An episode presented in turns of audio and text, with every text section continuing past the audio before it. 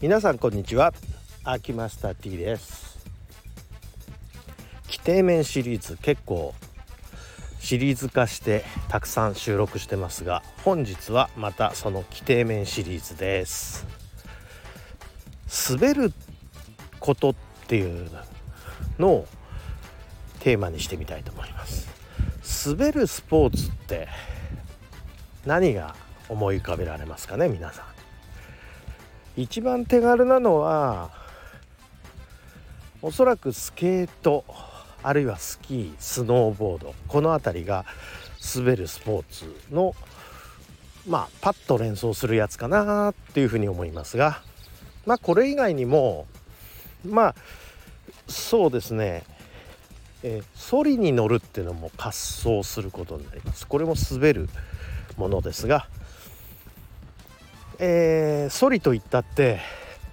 子供が遊ぶようなソリ以外にまあチェアスキーとかねあるいは、えー、スケルトンとかリュージュとかボブスレーとかいろいろございますね。でこの滑るスポーツ滑る運動こういう滑るっていうことと規定面について考えてみると、まあ、割合寝っ転がっちゃうと規定面が広くなるので重心の位置もいろいろと、えー、調整が、えー、楽じゃないけどべったりついてるから転倒ってことはあんまり考えなくていいわけですね。で直立していればいるほど転倒のリスクっていうのは高まる。リスクというか確率ですね。ですから規定面がすごく狭くてそこに重心を乗せなきゃいけないようなものっていうのはかなりシビアなバランスを要求されると。そういうことになります。そういうことで考えればおそらくスケートというのがかなり規定面が小さなものかなと思います。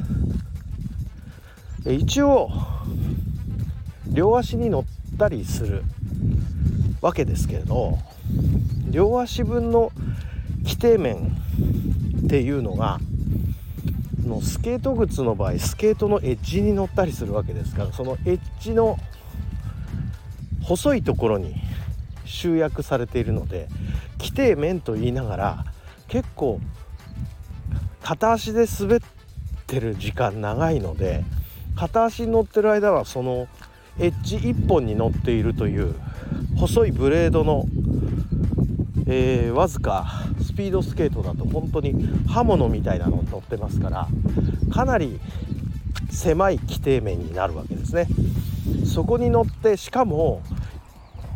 移動しているわけですからそれだけでもかなり前後バランス左右バランスが難しいというふうに言えると思います。でこれスキーとかスノーボードであってもターン中っていうのは遠心力がかかってで滑走面のエッジを中心にした本当に狭い範囲の滑走面のところに全部の規定面があるそこに重心を乗せなきゃいけないという点で非常に難しいと。でこういうまあブレードとか板が長ければ長いほど当然その長いどこに重心を持っていくかっていうことでその滑走のスピードっていうのは違うわけなんですけれどこれ競技になった場合はちょうどその一番滑りやすい規定面のどこまあ大体中心の場所になるんですけれどもその中心の場所に重心を持っていかなきゃいけない。でまあそれぞれの道具で難しさというのは分かれるんですけれどもスケートの場合はあんまりこう前後には移動しませんねだいたいブレード自体が小さいですからブレードの前後の体重移動っていうのはそんなにないわけですけれどもスキーとかスノーボードですと特にスノーボードですと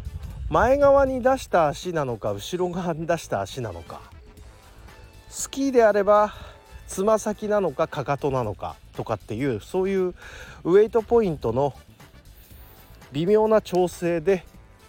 その滑走スピードっていうのはかなり違ってきます。ね、グリップ重視なのか滑走重視なのかによっても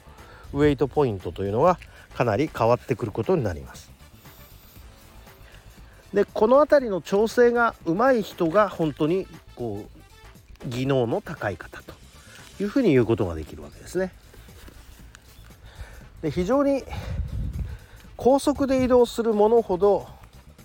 ウエイトポイントをどこに置くかそれが変わってくる。しかもシビアになってくる。で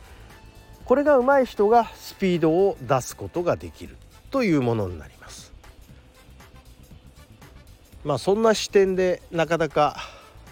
見ることができる人っていうのはかなりその技術的に極めた人かなというふうに思うんですが、えー、何しろ私はスキーの選手長いことやりましたんでそこのことばっかり考えてずっと来たので滑るということに関してはちょっといい加減ございますぞという感じでございますがまあお付き合いありがとうございます。マニアックな話でした。はいそれでは今日はこれで失礼いたします。また規定面シリーズ次々やっていきます。失礼します。